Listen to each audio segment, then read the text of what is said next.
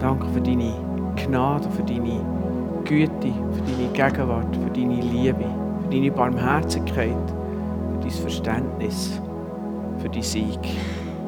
Amen. Amen.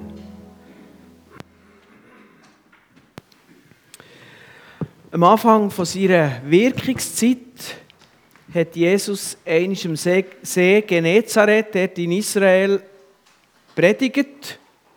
Es war ein ziemlich, ziemliches Gedränge. Und so hat er der Simon, einer der Fischer, dort gefragt, ob er ihn mit dem Boot so ein paar Meter auf das Wasser rauffahren damit er dort besser zu den Leuten reden kann. Also quasi eine Art natürliche Verstärkeranlage. Aber Jesus hat noch einen weiteren Plan. Er hat nämlich der Simon, oder wir kennen ihn besser unter dem Namen Petrus, er hat Simon ins Auge gefasst. Und nach der Predigt hat er ihm gesagt, er soll jetzt noch mal rausfahren und seine Netz auswerfen. Mitten am Tag. Müde. Nach einer Nacht, wo er überhaupt nichts gefischt hat. Und da tönt der Tipp von einem, der ja gar kein Fischer ist, nicht wahnsinnig überzeugend. Aber der Simon hat irgendetwas gespürt an diesem Tag. Er hat etwas gespürt bei Jesus, sein Herz war berührt und so hat er die Aufforderung befolgt und nachher durch ein Wunder von Gott der Fang von seinem Leben gemacht. Zwei Boote zum Sinken gefüllt mit Fischen. Und der Simon, oder der Petrus eben, ist von diesem Wunder total überwältigt gewesen. Und, äh, und nachher möchte ich lesen, gerade dort, was weitergeht, wie das nachher weitergegangen ist. Als Simon Petrus das sah, kniete er sich vor Jesus hin und sagte, Herr, geh weg von mir, ich bin ein sündiger Mensch. Denn er und seine Begleiter waren tief erschrocken, weil sie einen solchen Fang gemacht hatten. Doch Jesus sagte zu Simon, Du musst dich nicht fürchten. Von jetzt an wirst du ein Menschenfischer sein. Dann zogen sie die Boote an Land, ließen alles zurück und folgten Jesus. Stellt noch mal den Tag vor vom Fischer Petrus. Am Morgen steht er am Rand von dem Geschehen, wo der eine kommt am Ufer und anfängt zu predigen. Nachher wird er befördert zum Kapitän von der schwimmenden Kanzel. Nachher wird er zum Beschenkten mit zwei Ladungen Fisch. Und plötzlich steht er im Zentrum vom ganzen Geschehen. Ich für mich denkt, typisch Jesus, ist es auch schon so gegangen, dass du bist dabei gestanden und plötzlich hast du dich im Zentrum wieder gefunden, weil Jesus dich persönlich angeredet hat. Aber ich möchte ein bisschen hinter die Geschichte schauen. Und Petrus, seine Lebensperspektive dann ist ja eigentlich seine Fischerei. Gewesen. Sein Motto war, genügend Fisch, dann ist alles gut. Und eine Nacht ohne Fisch bringt Sorge und Frust. Das war seine Perspektive. Und dann kommt Jesus und sagt ihm quasi, hey, mein lieber Freund, ich habe viel mehr für dich. Über dein Leben sehe ich eine ganz andere Perspektive als Fisch haben oder nicht haben. Ich habe ein ganz anderes Leben. Gib dich nicht zufrieden mit dem, was du hast. Streck dich aus nach mehr. Und dann hat der Petrus entscheiden. Bleibt er beim alten Leben, das er kennt, in der Sicherheit von seinem Boot, in der Unsicherheit von einer Nacht, wo er nichts fährt? Oder folgt er Jesus nach? Ein kleiner unsichere Perspektive. Er fordert von ihm radikalen Mut und pures Vertrauen in den Jesus, den er als Wundertäter erlebt hat, den er gehört hat, reden, was sein Herz hat berührt und er die Erwartung hatte, dass er ihm ein erfülltes Leben bringt. Und der Petrus wagt an diesem Morgen den Schritt, das ist das, was wir lesen in, in diesem Vers. Sein Leben wird von diesem Tag an voller Herausforderungen sein.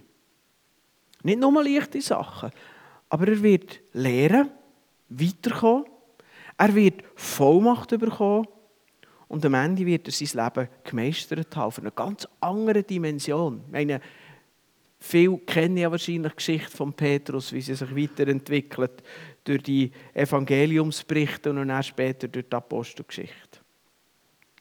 Aber wenn ich heute Morgen die Geschichte erzähle, dann geht es mir eigentlich nicht so sehr um Petrus, sondern es geht mir um dich und um mich. Wir sind von Gott gerufen. Unser Leben steckt voll von Herausforderungen. Ja, was das kann bedeuten kann, eben, spüren wir als Gemeinde in diesen Tagen, ich habe es bei Einleitung gesagt. Sogar grosse Not und offene Fragen machen von uns als Christen nicht einfach halt. Das geht nicht einfach an uns außen vorbei. Und genau hier ruft Jesus. Und ich möchte heute Morgen in seinem Namen rufen. Die, mich. Bist nicht zufrieden mit dem, was du hast. Streck dich nach mehr aus. Steig aus der Welt aus von Fischen fahren oder Frust haben. Geh in die Dimension, wo Jesus dich reinruft. Für dich heisst es vielleicht mehr Vertrauen. Dadurch mehr Ruhe und Gelassenheit im Leben. Oder vielleicht heisst es neuer Schub von Vollmacht von Gott. Vielleicht heisst es so eine neue Aufgabe für dein Leben. Etwas abgeben. Petrus hat ganz viel aufgegeben. Er hat nicht einfach etwas Neues bekommen. Er hat ganz viel losgelassen, dass überhaupt Platz wird für das Neue. Vielleicht ist das das, was Jesus dir ruft. Vielleicht hat er eine ganz neue Lebensberufung. So richtig grundsätzlich. Oder er ruft dich auf einen Weg aus einem Leben ohne Gott zu einem Leben mit ihm. Jesus sagt, für zu seinem Reich zu gehören, müssen wir neu geboren werden, innerlich. Das ist ein ganz grosses Loslassen und ein neues Empfangen. Weil ich muss etwas sagen, der unendliche Gott der hat immer noch mehr für dich. Unendlich können wir uns ja gar nicht vorstellen. Am besten geht es mir, mir das so vorzustellen, ich denke, alles, was ich mir vorstellen kann, bis dahin gehe ich jetzt mal und dann geht es einfach weiter. Und wenn ich da so gegangen bin, geht es wieder weiter. Und so geht es einfach immer weiter. Und so hat Gott immer noch etwas mehr für dich. Gott ist immer noch grösser. Gott, seine Gedanken sind immer noch mehr.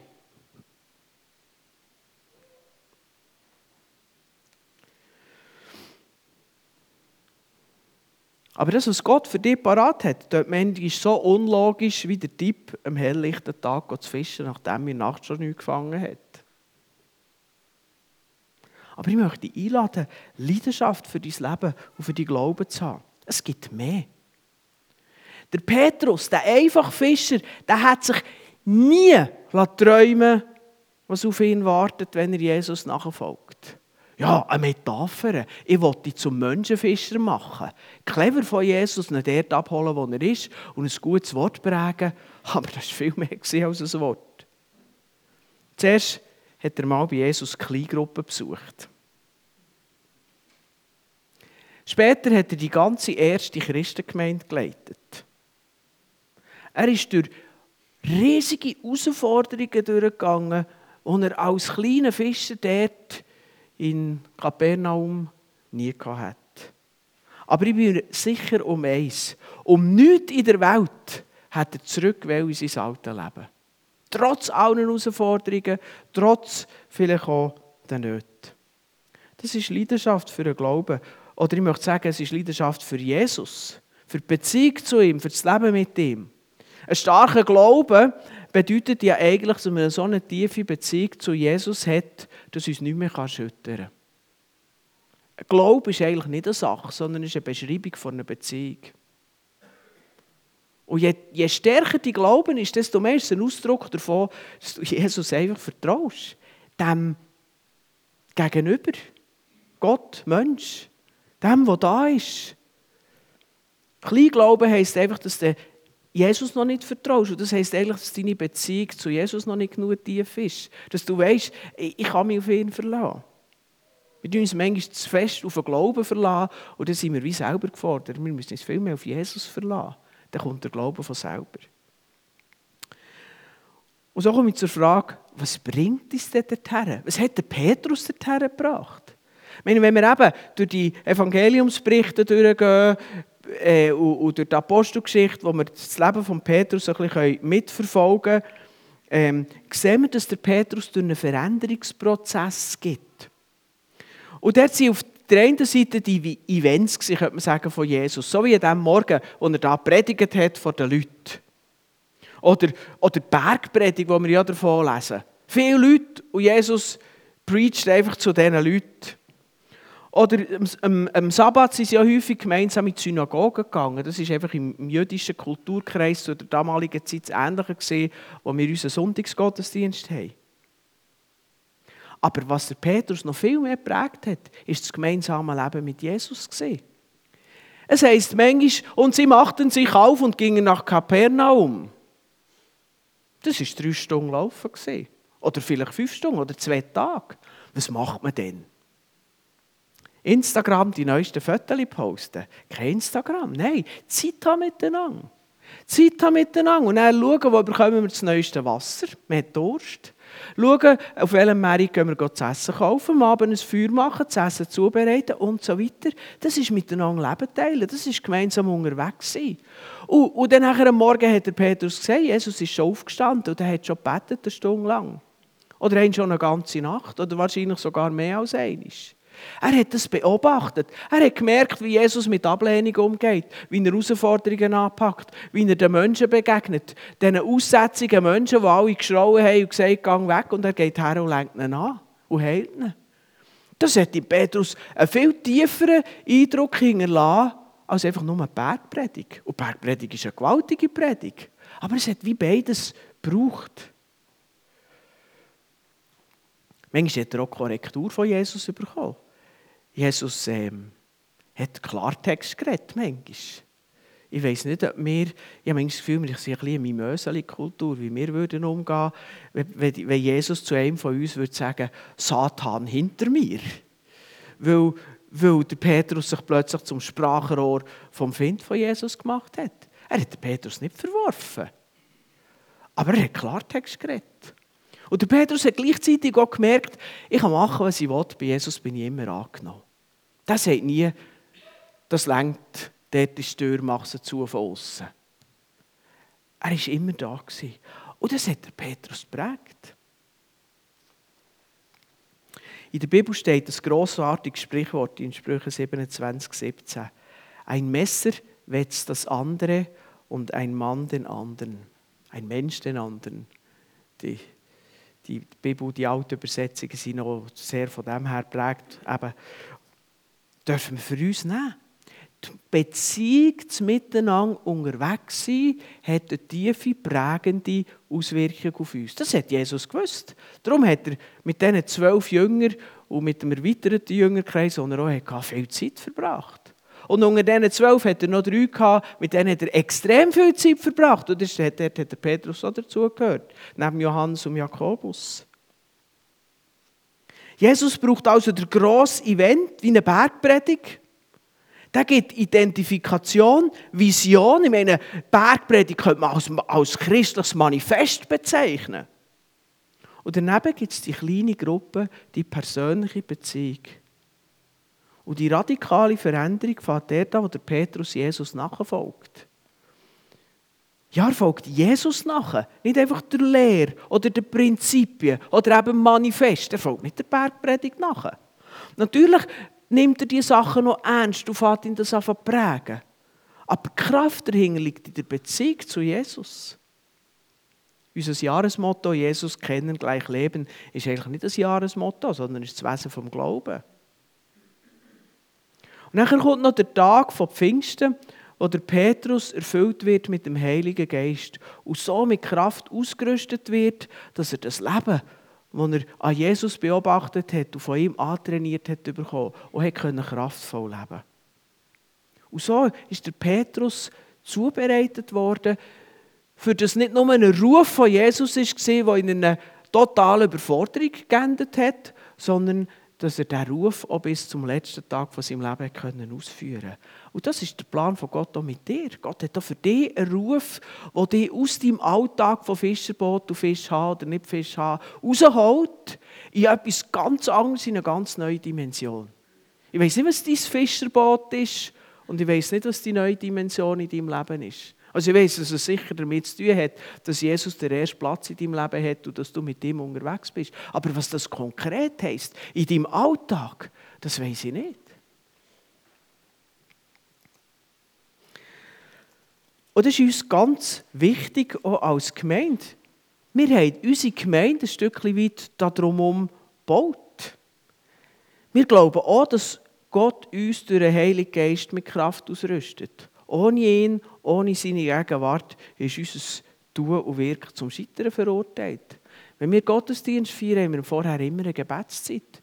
Weil wir glauben, dass die beste Planung und die besten Lieder und die beste Musik und die best formulierte Predigt völlig wirkungslos sind, wenn nicht Gottes Gegenwart da ist.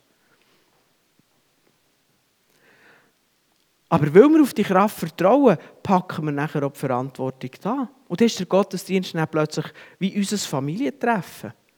Und im Familientreffen baut man die Identifikation mit der Gemeindefamilie. Für mich ist manchmal der Gottesdienst fast so wie der, Familie, der Familientisch, wo man gemeinsam isst. Wenn du dabei bist, wirst du automatisch Teil des Ganzen. Stell dir vor, wenn jemand in diesem Haus würde wohnen als Teil der Familie und er würde irgendwie sagen, jedes Mal sagen, ich habe nicht Hunger, ich habe gerade vorher noch etwas genommen, ich komme nicht essen. Er würde irgendwie den Kontakt zur Familie verlieren. Das geht nicht nur um Kalorien bemessen. Dort wird etwas gebaut.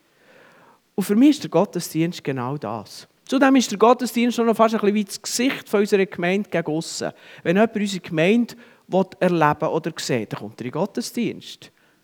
Macht es manchmal schon in Kleingruppe, aber dann lernt er eine Kleingruppe kennen. Aber wenn er die Gemeinde kennen dann läuft das meistens über einen Gottesdienst. Aber daneben haben wir auch das, was wir Kleingruppen nennen. Und ich weiß nicht, wenn ihr das Programm gelesen habt, heisst es heute auf dem Programm, wir haben ein Kleingruppen-Start-Event. Und das kommt von daher, dass wir immer wieder auch Punkte setzen wo wir zum Teil mit neuen Kleingruppen starten und wo wir einfach auch den Aspekt der Kleingruppe ganz besonders betonen Und darum werde ich mir heute auch für das ein Stückchen weiter Zeit nehmen, das zu erklären und diesen Bereich hervorheben.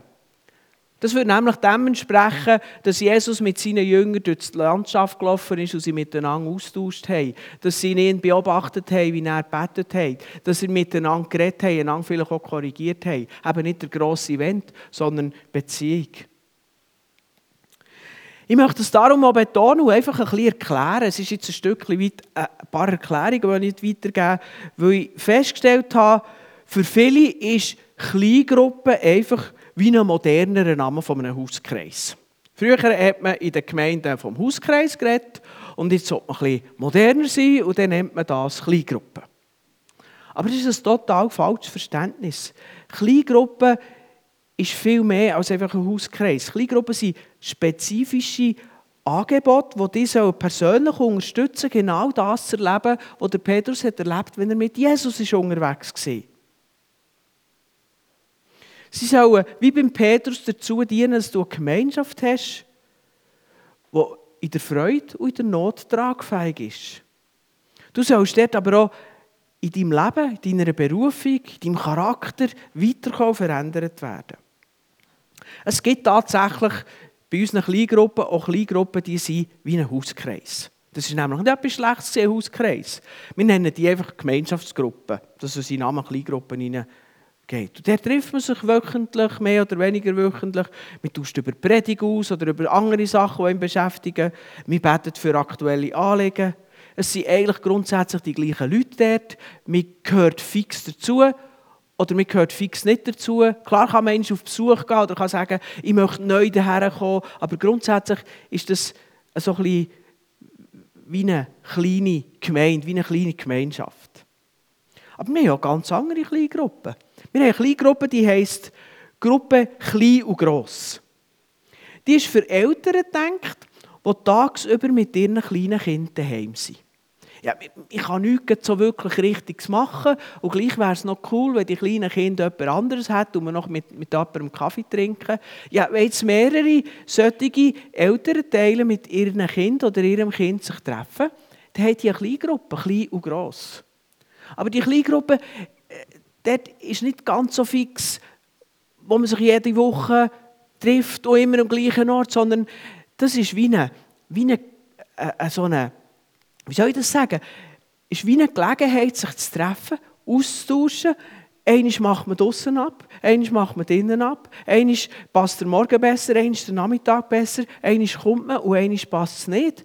Das ist auch eine kleine Gruppe, aber in keiner Art ein Hauskreis.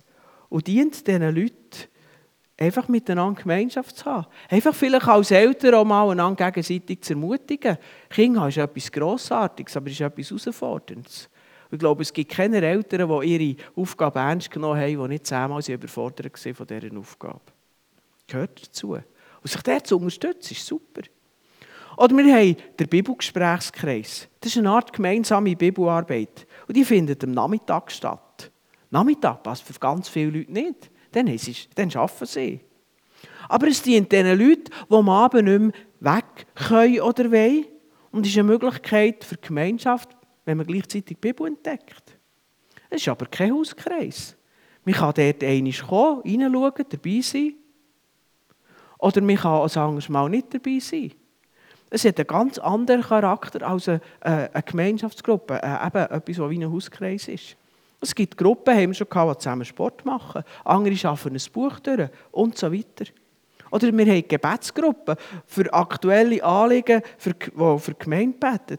Und manchmal bieten sie sogar an, dass man bei ihnen vorbeikommen kann. Dann beten sie für ihn, zum Beispiel, wenn man krank ist. Gell, Sonja, wir sie gesehen. He? Und die Gruppe, die für dich passt, die gibt es vielleicht zurzeit noch gar nicht. Darum haben wir eben auch ein Kleingruppen-Start-Event, weil wir manchmal mit neuen Gruppen starten, weil wir merken, da ist noch ein Bedürfnis. Oder jemand hat etwas auf dem Herzen und sagt, das will ich anbieten. Man kann nicht nur als Teilnehmer dabei sein, man kann dort mal etwas anpacken. Wir wollen einfach als Gemeinde weitergehen. Es geht eigentlich um das Gleiche, was der Petrus erlebt hat, als er mit Jesus unterwegs war. Wisst ihr, wie ich das mache? Ich habe verschiedene Kleingruppen ausgesucht. Ich bin in einer Gruppe dabei, wir treffen uns mehr oder weniger wöchentlich und arbeiten ein Buch durch, was um Texte aus dem ersten Mosebuch geht. Ich liebe das erste Mosebuch. Dort, wenn man das da sind so viele Sachen klar, warum unsere Welt so tickt, wie sie tickt. Nachher nehme ich einmal im Monat, praktisch immer, am, am Feierabend teil. Das ist nur einmal im Monat, immer am ersten Dienstag, Männerabend, beim, äh, bei Feuerstelle zu Lies. Und schliesslich leite ich noch das Frühgebet. Und neu werde ich mit der Beatrice zusammen noch eine Gruppe leiten, die heisst Bibelwerkstatt. Wo man kann für ähm, das Werkzeug lernen zu kennen, wie man die Bibel gewinnbringend lesen kann. Das ist nicht ein Vortrag, sondern mehr eben eine Werkstatt. Die Werkzeuge lernen kennen, miteinander zusammen arbeiten, austauschen und so weiter. Das sind zusammen vier Gruppen. Das ist für mich super. Der Austausch über das Buch ist total bereichernd. Schon das Buch finde ich genial. Aber die Gedanken auch noch miteinander austauschen, was das beim anderen auslöst, das, was in meinem Kopf und in meinem Herz abgeht, auch noch zu formulieren, das ist für mich total genial. Und mit diesen Leuten zusammen sein, die wir dort sind, das Fakt. Am Feierabend merke ich, wie ich mit diesen Männern, die wir dort zusammen unterwegs sind, auf ein ganz neues Jahr zusammenwachse, das ich vorher nicht hatte. Das ist cool. Gemeinde ist manchmal fast ein bisschen fest. Man trifft sich so mit dem Sonntagsgesicht, so im frommen Rahmen. Das war bei Jesus gar nicht so. Ich will das auch nicht so. Ich will die Lehrer kennen, wie sie sind. Im Frühgebet beten wir. Du musst ja gerne mit Menschen zusammen für die Gemeinde und für das Seeland ein. Das machen wir dort hauptsächlich. Es ist zwar früh am Morgen, aber es brennt in mir. Und der Abschluss bei Kaffee und Gipfeli tut mich für die frühe Tagwache entschädigen. Übrigens, ich gehe fast nie in die Gebetsgruppe, die am Montagabend stattfindet. Das ist auch eine Gebetsgruppe, das Frühgebet. Wisst ihr warum? Erstens, der Montag ist mein freier Tag und darum möchte ich den möglichst frei halten. Und zweitens liegt mir die Gebetsform im Frühgebet mehr, weil ich mich besser konzentrieren kann. Mir hat es früher immer gestresst, das, das Kreisgebet, wo man zusammenhockt, der betet der eine und dann der andere und so weiter. Ich kann mich dort einfach nicht konzentrieren. Und ich bin aber genervt und mich selber verurteilt, weil ich gestresst war, weil ich das nicht kann. Aber heute muss ich sagen, es muss gar nicht jeder können. Es ist nicht jeder gleich. Ich muss nicht alles können. Wir haben das gleiche Ziel, eine andere Form. Und ich wollte überhaupt nicht gegen die Montagabend-Gebetsgruppe reden. Wir haben ja schon Leute im frühen Gebet gehabt, die gesagt warum betet ihr dort so komisch? Das passt mir überhaupt nicht. Und ich gesagt, ja, dagegen eben Montag am Abend. Und das ist eben das, was eine kleine Gruppe ausmacht. Dass wir einander dienen dort, wo wir sind. Dass wir miteinander vorwärts gehen, wo wir sind. Darum sage ich, Kleingruppen sind etwas ganz anderes als Hauskreise. Nicht, weil Hauskreise schlecht sind, sondern weil wir mehr möchten sein. Das war einfach meine Erklärung. Und ich möchte jetzt wieder zurückkommen. Es gibt mehr für dein Leben, als du bis jetzt hast gesehen. Ich kenne dein Leben nicht, aber weil ich weiß, dass mein Gott unendlich ist, bin ich überzeugt, dass das auch für dich stimmt. Er hat ein grossartiges Leben mit dir vor. Und der drin will er dich vorbereiten und weiterführen. Und ich weiss, Gott braucht nicht einfach den Gottesdienst und Kleingruppen dafür. Gott braucht alles dafür. All deine freudigen, schmerzhaften, herausfordernden Erfahrungen, all das, all das braucht er. Er braucht jede Beziehung, die du hast dazu. Manchmal auch die schwierigen am Arbeitsplatz oder so. Aber als Gemeinde wollen wir dir durch den Gottesdienst und durch die Kleingruppe ganz fest helfen. Und nutzt darum die Sachen. Das ist das Leben als Gemeinde. Wir treffen uns mit aus dem Leben und mit im Leben. Wir teilen Freude und Leid und wir sind gemeinsam auf dem Weg nach mehr. Wir haben ein Ja zum Leben. Wir wollen leben und wir wollen weiterkommen. Berufung leben, Schritt tun aber auch helfen, dass andere das Gleiche dürfen erfahren. Eine kleine Gruppe ist nicht nur, dass du kannst überkommen, sondern dass du kannst geben. Und wenn du das erlebt hast, merkst du, dass wenn du gehst, noch mehr überkommst, als wenn du nur gehst zum Überkommen. Das Geheimnis. Und darum möchte ich nochmal mit dem Vers schließen. Jesus sagte zu Simon, du musst dich nicht fürchten. Von jetzt an wirst du ein Menschenfischer sein. Dann zogen sie die Boote an Land, ließen alles zurück und folgten Jesus. Und von da an ist das Leben von Petrus ein anderes gesehen. Und genau so soll es bei dir und bei mir auch sein. Amen.